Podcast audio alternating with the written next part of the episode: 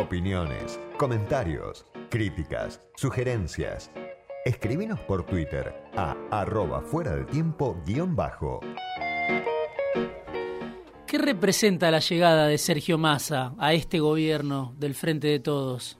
Bueno, es como una suerte de... No quiero usar una palabra como golpe o lo que fuere. Es una, una suerte de cambio de régimen político porque aunque institucionalmente, bueno, el hombre es un ministro, no importa si más o menos, da la impresión que le entregaran la totalidad del gobierno. Y si alguno hace alguna reserva, por ejemplo, dice, no, este ministerio se quedó con este y el otro ministerio con el otro, lo esencial es que con la corrida cambiaria que hubo, eres como alguien que si se le cuestiona autoridad y bueno, se interpreta que inmediatamente se da vuelta a la situación económica o se precipita una crisis. Es decir, alguien que está jugando con soy yo, el abismo, lo que fuere. Eh, ¿En qué medida él lo está explotando? Es interesante, especialmente para el periodismo, no tanto hmm. para política obrera o, o para la política, porque ocurre lo siguiente, ese juego de es la última carta que ustedes tienen, eh, si lo jugaste antes de tiempo, ah, sonaste porque no esperaste el momento en que realmente lo tenés que usar. Entonces él empezó tibiecito, hmm. como no queriendo arriesgar esa carta. Lo cual nos está demostrando que como sistema político estamos al borde de, un, de una explosión o de una de una implosión o algo de ese tipo, porque en principio el plan económico de él es un esquema Ponzi. A ver, ¿por qué? Y bueno, porque el esquema Ponzi es lo siguiente, yo te doy altas tasas de interés, te doy un conjunto de ventajas, vos crees que yo te voy a pagar, pero yo realmente no te puedo pagar. Lo que pasa es que espero contactar gente que me preste cuando te tenga que pagar a vos, como hizo este hombre que fue preso en Estados Unidos. Madoff. Madoff. Sí. Él, él, hizo eso hmm. y simplemente se basó en que el mundo del dinero y del espectáculo también lo consideraba un caso seguro. Y entonces le daba el dinero y todo y un día estalló todo eso. Massa te hace acordar a Madoff. No, pero ya, ya venía con ya venía con Guzmán. Hmm. Ya venía con Guzmán. ¿Por qué? Pues fíjate lo siguiente, es un sistema atado con alfileres, con, con alambre. El Banco Central se compromete a rescatar los títulos de la deuda en pesos, lo cual es un despropósito, porque vuelve a financiarlo entonces, si hace eso, en lugar de que los capitales privados financien al Tesoro, lo vuelve a financiar el Banco Central y un dinero que se va del mercado de títulos se va a ir al dólar. Entonces al mismo tiempo vas a tener una enorme devaluación. Está tratando de contener esto con medidas este, muy parciales en la expectativa de que si se asienta va a dar un golpe devaluatorio que sería completamente irrazonable. ¿eh?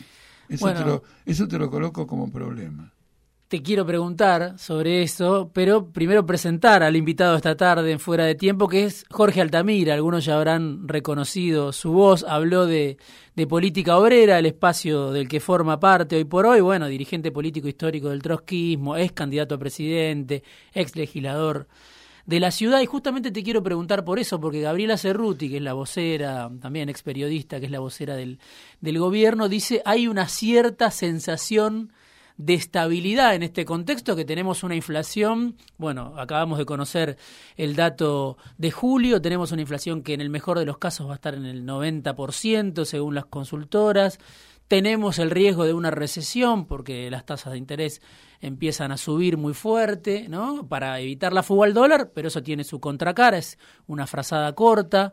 ¿Qué estás viendo en este precario equilibrio que parece estar consiguiendo masa en estos días? bueno, a ver, eh, momento de estabilidad, qué sé yo, si tenés un sofocón, porque de golpe un avión cayó en una turbulencia, dos minutos después del sofocón tenés una sensación de estabilidad.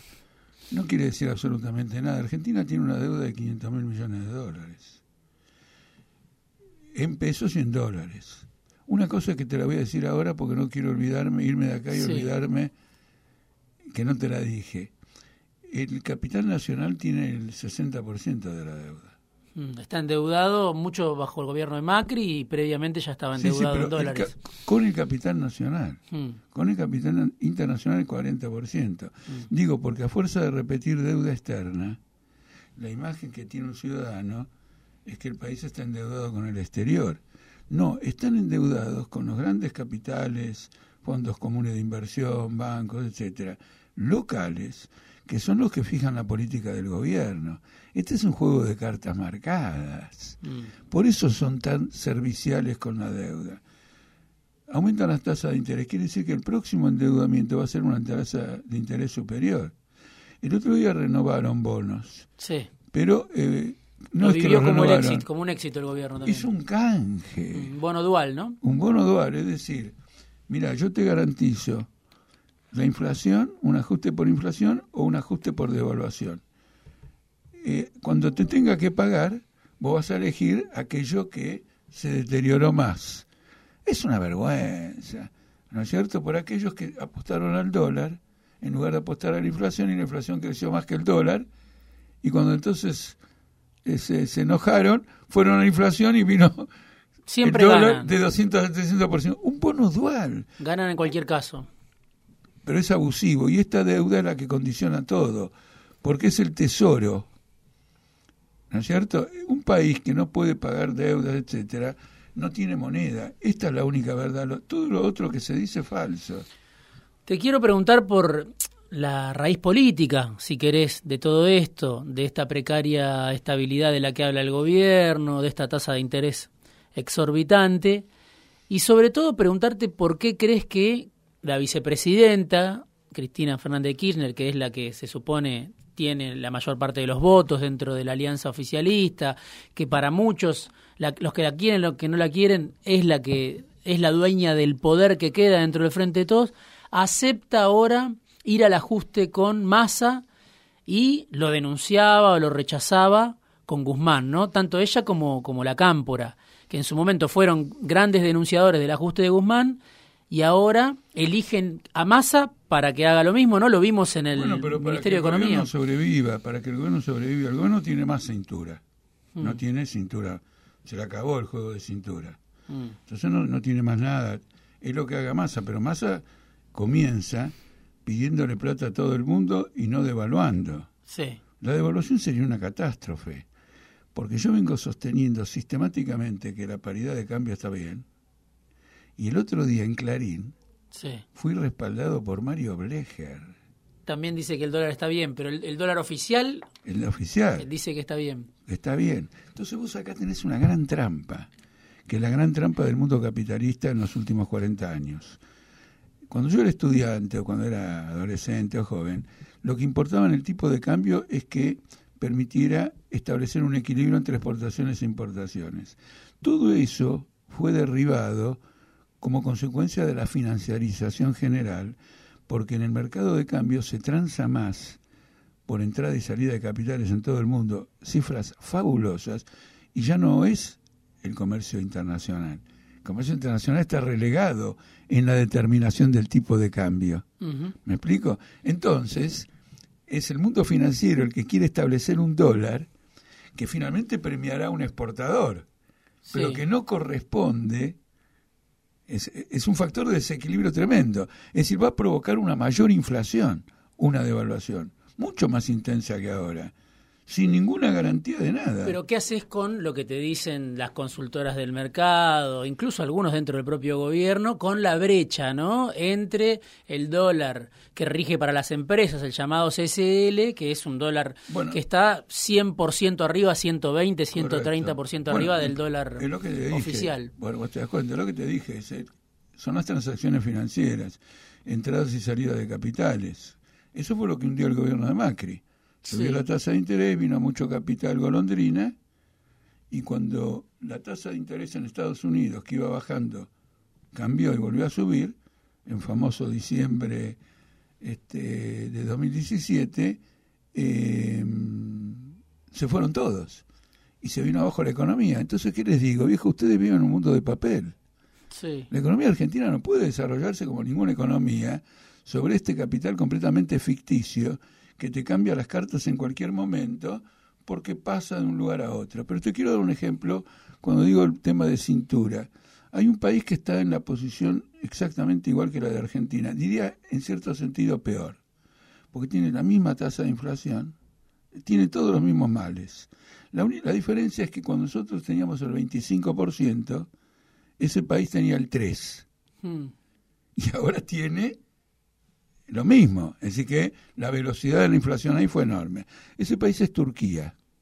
Turquía está al borde de la bancarrota.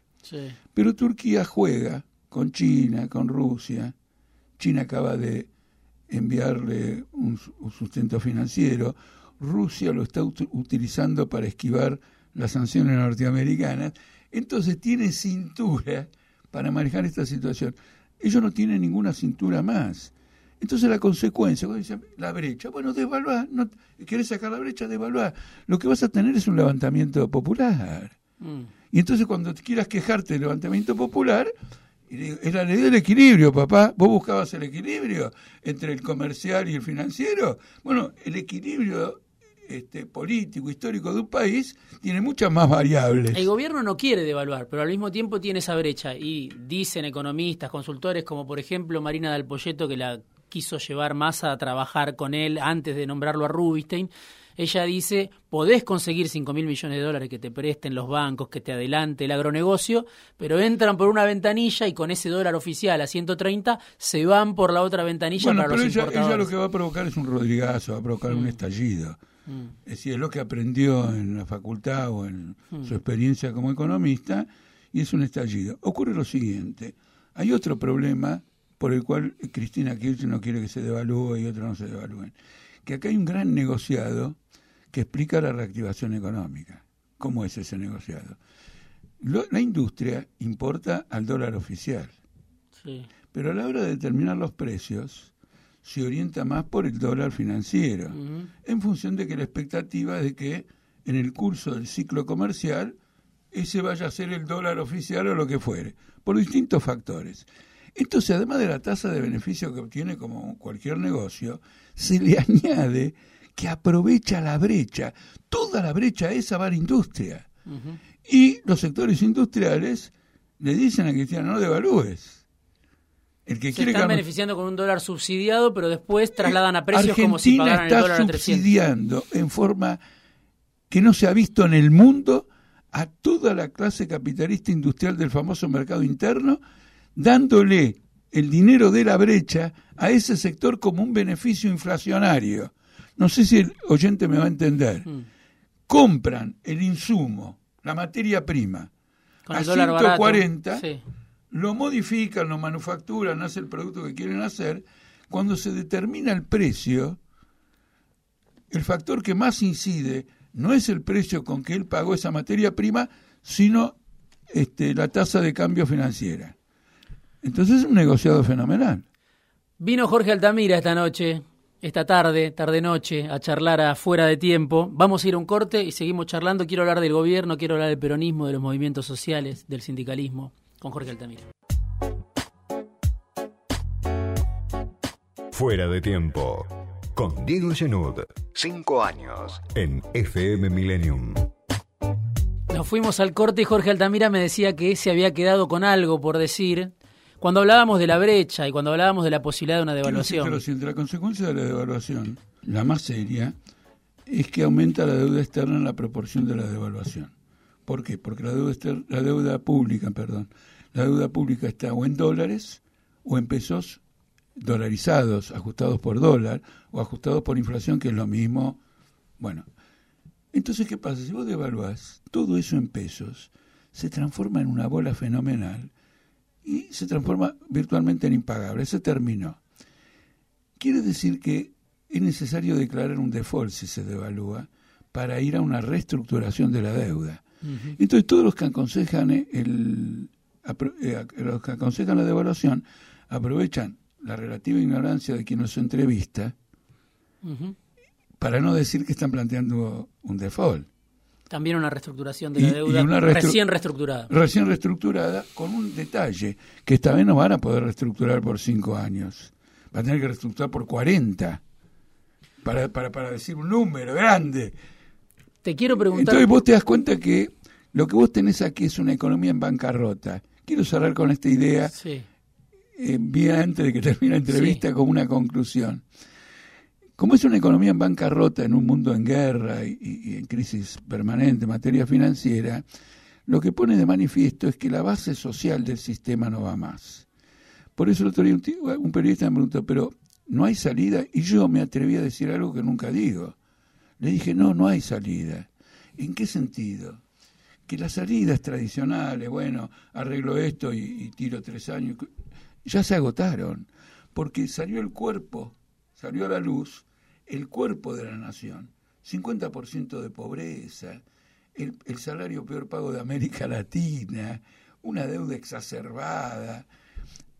Entonces Argentina está enfrentando en este momento, eh, se está mirando en el espejo de que es inviable en las condiciones capitalistas. Y esta es la idea más audaz que quiero formularte, porque si no entramos a un comentario más de los tantos comentarios, este que quiere la devaluación, el otro que no la quiere, este que dice que la culpa de Cristina, el otro que dice lo otro. Cristina defiende intereses sociales. Te quiero preguntar por el Frente de Todos, que se fue degradando, en su momento consiguió muchos votos, fue visto por gran parte de la sociedad como la alternativa para reemplazar a Macri, generó la unidad del peronismo o de la mayor parte del peronismo que estaba muy dividido los últimos años de Cristina. ¿Qué era para vos el frente de todos en ese momento, en el 2019? ¿Qué venía a hacer? ¿Cuál era su objetivo? ¿Qué representaba? ¿Y qué es ahora o qué terminó siendo? Mira, lo dije, en, eh, lo dije eh, en tiempo real. Creo que Cristina eh, informó, Cristina Kirchner informó que Alberto era su candidato y entonces yo grabé un video, inmediatamente. El video termina diciendo, cuidado que todavía falta masa. Hmm. Sin masa no hay frente. Mira vos, me sorprende a mí mismo haber hecho ese tipo de advertencia. No, no es un frente que unió a nadie. El tema es el siguiente, el gobierno de Macri iba a una conmoción social. Sí. Entonces el peronismo apareció de nuevo con este salvavidas. Armemos cualquier cosa. En este sentido, todos los que critican a Cristina Kirchner tienen que ir a besarle la mano. querida, vos nos salvaste del derrumbe, por lo menos en 2019. Ahora, como esto no tiene salida, vos sos ahora responsable del derrumbe en el 2022. Eso hay que reconocérselo. Ahora, otra cosa más, si no estuviera este negociado para la industria, este que yo conté de la brecha, que importan la materia prima precio y al otro, ¿Cristina sería vicepresidenta negándose a devaluar? No, ella representa estos intereses sociales y estos intereses sociales tratan de aguantar eh, con, este, con esta situación sin devaluar eh, precisamente para hacer ese negocio. Y ese negocio se puede llegar a mantener con una propuesta que hizo Caballo, que es desdoblar el mercado. Sí. Entonces vos exportás e importás, sigan importando. Esa es la propuesta de Rubinstein. Ahora, te pregunto por algo que escribiste en uno de tus últimos artículos, donde vos decías, Massa le está pidiendo colaboración en este momento a Juntos por el Cambio, ¿no? Se habla de reuniones con la reta, pero te quiero preguntar algo. la, reta, ¿qué perdón que te interrumpa. ¿Qué quiere decir lo de Carrió en este contexto? La pegué como un animal. ¿Qué quiere decir? No, pero en serio, no, pero es lo me saltó del alma. Carrió está en contra del cogobierno, decís vos. Pero no importa que yo no conozco a nadie de Juntos por el Cambio no estoy en no sé qué dónde de la Cruz, este exaltación de la Cruz, sí. Sí, donde está eh, eh, eh, Carrió, etcétera, etcétera. Pero esta reacción confirma que toda la lógica de la situación política apunta a una convergencia de un sector que ya quiso esta convergencia bajo el gobierno de Macri. No sé si te acordás aquella crisis de un domingo en, la, en la Quinta de Olivos, que el gobierno cambiaba cada dos horas. En septiembre de 2018 fue eso. Bueno, cambiaba cada dos horas. Venía un tipo, sí, sí, ya formamos.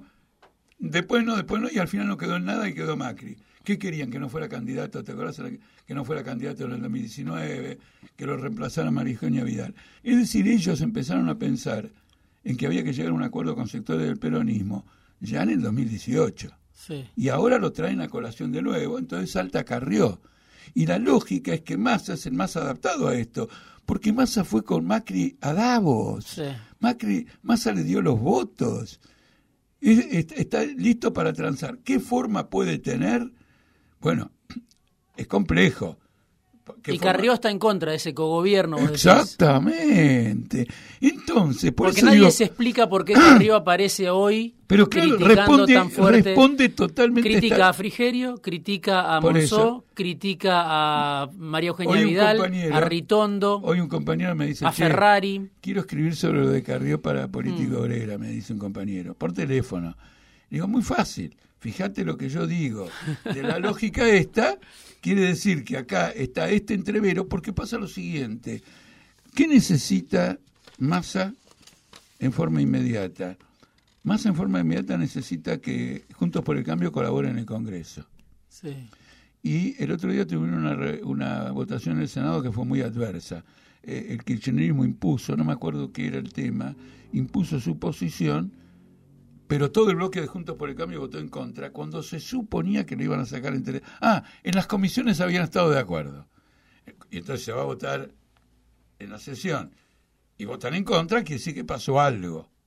¿Está claro? Es decir, acá hay una lucha tremenda. Entonces, él quiere conservar el apoyo del Congreso hasta, hasta más adelante para tener un contrabalanceo a las conspiraciones que va a tener dentro del gabinete. Hay algo más, ¿no?, que tiene que ver con toda esta situación, que es, si uno quiere, la crisis global, ¿no? La guerra en Ucrania, ahora estamos viendo, bueno, la visita de Pelosi a Taiwán, y te quiero citar algo que decía en un artículo reciente Jorge Castro, bueno, un analista internacional, en su momento fue funcionario de Menem, escribe en, Clarín, y él decía, el fondo prevé una recesión global viene una recesión global con alta inflación, que es la inflación a la salida de la pandemia. Es una inflación que, bueno, ahora en Estados Unidos parece estar cediendo, en Brasil parece estar cediendo, pero es una inflación la más alta en 40 años, con tasas de interés muy altas también para tratar de frenar esa inflación y con el combo de la guerra en Ucrania con precios del gas que aumentaron 700%, marcaba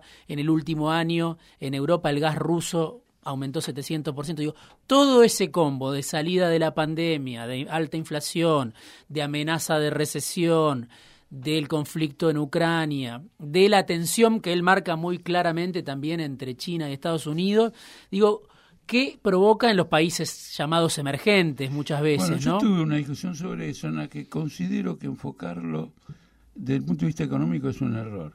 Eh, a ver, hay una conexión económica, vos mismo la describiste. Sí. Pero esto es una guerra de, alcance mundial. Es indudable. Esto es una guerra entre la OTAN y Rusia. la preparó la OTAN contra Rusia y Rusia entró en la guerra. Invadió y dijo, bueno, este, mostremos lo que cada uno puede y se jugó. Entonces, desde el punto de vista de la sociedad, significa que todas sus contradicciones han estallado. Este es el significado fundamental. ¿Por qué? Hoy leía un tipo que decía, bueno, eh, Estados Unidos está declinando y ha perdido el soft power. Hmm. ¿Qué es el soft power? Me infiltro en tu economía, esto y lo otro, con cualquier método que no sea la violencia. Superioridad tecnológica, medios de comunicación y todo lo demás. Entonces, si hay una guerra, quiere decir que el soft power no sirve para más nada. Además, Estados Unidos se está polarizando agudamente y tiene una guerra civil oculta. Si quisieras un día una entrevista, te digo, hay sectores que piensan que Estados Unidos retrocede al periodo anterior a la guerra de secesión, porque la Corte Suprema está tomando medidas que desmantelan el poder del Estado Nacional. Sí. Entonces, esto es, esto es lo más importante, porque los que dieron por caducidad, caduco al socialismo, ahora tienen que pensar lo siguiente. Bueno, vamos a seguir viviendo después de esta catombe. ¿Con qué métodos? Con los métodos socialistas. Por eso alguien me, me decía, pero el socialismo no fracasó. Entonces yo me acordé de Chu Enlai y dije, es muy prematuro para decirlo.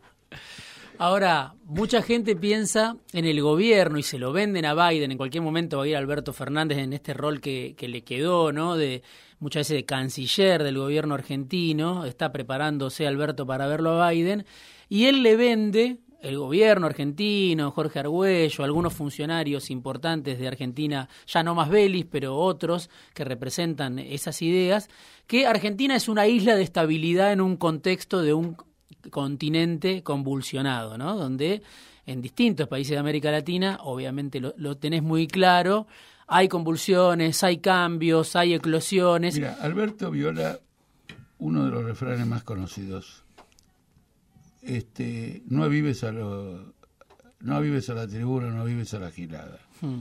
Porque si vos estás todo el tiempo diciendo, mire qué estable que soy, que estable Papito, mira, no sé, el que está estable no anda por la calle diciendo, mira qué estable que soy. ¿Me explico? Lo único que te digo es esto. Activaron el swap con China. Sí. Eso significa que parcialmente la Argentina se desdolariza y pasa y eso ya ocurre con muchos países. Sí, sí, hay países como Nigeria y otros países donde que están usando el, intercambio de monedas. Bueno, lo usan la India y lo usa Rusia hmm. en intercambio con China. Por lo tanto, Estados Unidos no le cree nada. Estados Unidos lo que ve es que Argentina le tiene que exportar a China, porque ese es el mercado de la agroindustria argentina, y eso es una atadura que se va a manifestar en distinta penetración en China. En Uruguay logró un tratado de libre comercio con Uruguay, lo cual significa que la industria china, por vía del Mercosur, va a entrar a Argentina y va a entrar a Brasil. Alguien del gobierno me decía, no hay antecedentes con un gobierno peronista, quizás algo con Menem, de que el jefe del Comando Sur venga dos años seguidos a la Argentina, como sucedió con este gobierno.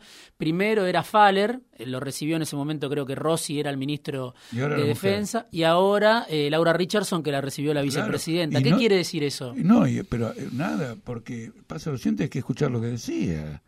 No se privó de nada. Hmm. Eh, se olvidaron del lenguaje diplomático. Mm. Le dijeron claramente, esto es, eh, queremos de nuevo la doctrina Monroe. y la vicepresidenta porque la recibe. Pero hay, pero hay un problema también que tiene que ver con lo siguiente, con la doctrina esta. Hay una especie de repliegue industrial de los países, porque con motivo de la pandemia y luego ahora con motivo de la guerra, se han dislocado las cadenas de producción. ¿Eh? ¿Se acuerdan que just in time? No tenemos stock porque todo se moviliza. Bueno, eso se está quebrando. Entonces, si Estados Unidos hace un repliegue como lo proponía Trump, ¿no es cierto? Lo va a hacer sobre América Latina. Y entonces hay una disputa muy grande con China. Entonces Biden claramente les, le han dicho diez veces de todos lados que el problema es China. ¿Por qué la vicepresidenta la recibe, por ejemplo, a la jefa del Comando Sur? ¿Qué, qué ves ahí de Cristina, que es una Cristina que en el plano doméstico se reúne con Mansur, se reúne con Perotti, se alía con Massa, con muchos de los que antes conspiraban contra ellos, la enfrentaban. mira, en la política hay una cosa muy importante que yo reivindico, porque si no la política no existiría, que es la maniobra. Vos no podés juzgar cada acto de un gobierno porque a lo mejor quiere decir lo contrario de lo que vos estás pensando. Por ejemplo, yo la recibo a Laura, ¿es? Richardson. Laura Richardson. Es evidente que no soy antinorteamericano. Me saqué una acusación y entonces ahora puedo trabajar en alianza con otros sin que me anden corriendo. Pero como no me entrevisté con... ¿Te das cuenta? Es decir, no se puede juzgar. Yo reivindico el método este con el cual decía que más iba a hacer esto, iba a tener que recostarse en Juntos por el Cambio, que es un método abstracto. o sea, vos decís, Cristina lo hace para que no la acusen de anti-norteamericano. No, no, no. Mira, vos te olvidaste de la foto de Néstor Kirchner y Cristina Kirchner abriendo las sesiones de la Bolsa de Nueva York con el... No, iban mucho en su momento. No, no, con el martillo. Ah. Abriendo las sesiones de Nueva York. Es un oportunismo absolutamente sin límites. Otra cosa más. Son grandes, Massa también, son grandes defensores de las mineras. Hmm. Barry Gold, el veladero, este y lo otro. Ahora el litio. Sí. ¿No es cierto? ¿Qué tienen de anti-yankee? No tienen absolutamente nada. Hmm. Además, vos tenés que ver, porque yo lo observé como legislador, que ellos se consideran repiolas. Es decir, eh, la virtud que un político argentino cree que es la mayor es ser un piola bárbaro, mm. lo cual es una ruina, mm. porque a los piolas se los llevó el destino. En cambio, una estrategia, un partido con un programa, con ideas, con un horizonte, Esto está muñequeando sobre 47 millones de argentinos. Por eso insisto en la vigencia del problema del socialismo, mundialmente. Todo, todas las guerras mundiales tuvieron la capacidad de ser parteras de revoluciones sociales inmensas. Ahora en el mundo hay mucha desorientación y confusión, pero un ejemplo, en una, una encuesta en Alemania ya le da mayoría a los que no quieren la guerra con Rusia. ¿Y en Argentina quién capitaliza ese descontento? Porque muchos piensan es mi ley el que puede capitalizar, no es la izquierda, es mi ley. Mira, quiero ver un poco más, quiero, quiero observar, porque también hay figuras en encuestas, etcétera. Yo te digo una cosa, lo vi el otro día en a dos voces y lo vi en otro lugar. Veo que tiene dificultades para hablar. Mm. Entonces me pregunto, ¿qué es lo que ve alguien de lo que dice porque yo no entiendo exactamente. Lo siguen los jóvenes, lo sigue gente. Eh, ¿No es cierto? No. Bueno, tuvo un buen resultado electoral en la ciudad. no, pasa lo siguiente, aparece como un rebelde. Mm. Mira, eh, hay que, es menos mi ley y más la sociedad argentina. Mm. Hay una desorientación tremenda y hay una gran inseguridad personal, familiar, quiero decir, el futuro de cada uno en un caos general. Entonces, no es la primera vez, yo conozco casos en España de otras décadas, etcétera, de que aparecen los aventureros. Por ejemplo, ¿qué pasó en Italia? En Italia pusieron un prócer, entre comillas, de primer ministro, Mario Draghi. Mm. El hombre que con la palabra haré lo que sea necesario para una crisis mundial. Haré lo que. Cuatro palabras para una crisis mundial. Lo volteó una piba que tiene la edad de mi hijo, mm. neofascista, que anda diciendo la misma cosa que ley. Es increíble en Italia. Lógico, Italia tiene un pasado fascista, lo que fuere. Pero tenés otro aventurero. ¿Y Trump? Bueno, Trump no se quiere ir. Quiere, no, no, pero, no, no, pero Trump dijo algo fundamental. Si yo me paro en la Quinta Avenida y ametrallo a la gente, no pierdo un voto. Sí. Es la señal de que él está apuntando a una irracionalidad ¿Qué es la base histórica del fascismo mismo? ¿O qué creían los alemanes que se fueron con Hitler o que lo apoyaron? Pensaban que, porque Alemania sufrió una crisis demencial en la década del 20, demencial. La gente que tanto critica a Hitler se olvida, debido a lo que hizo Hitler, de que, cuáles fueron los antecedentes. Hmm. Fue absolutamente demencial. Entonces apareció un, un, un esquizofrénico y con un discurso brutal logró armar a las masas desposeídas de la pequeña burguesía que veían perder sus comercios, desempleados, etcétera. Los comunistas y los socialistas tenían una respuesta a eso, pero no la dieron.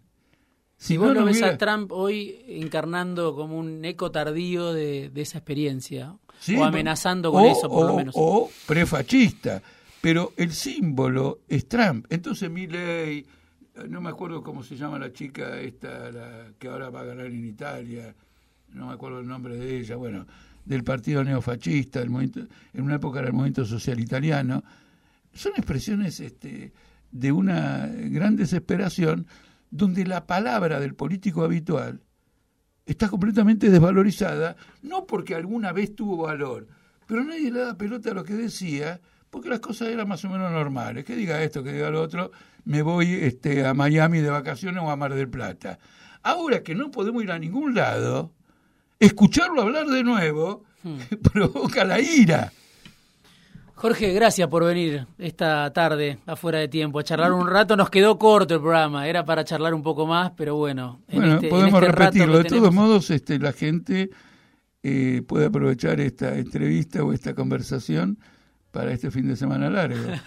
la puede escuchar a través de, bueno, ahora en este momento en FM Millennium y la puede escuchar a través de Spotify, de, Radio Cat, que ahí tenemos los cortes del programa fuera de tiempo que llevamos y, hace ¿y por qué excluir al equipo de difusión de Política Obrera? También lo va a difundir Política Obrera. Gracias, Jorge, por venir esta tarde afuera de tiempo.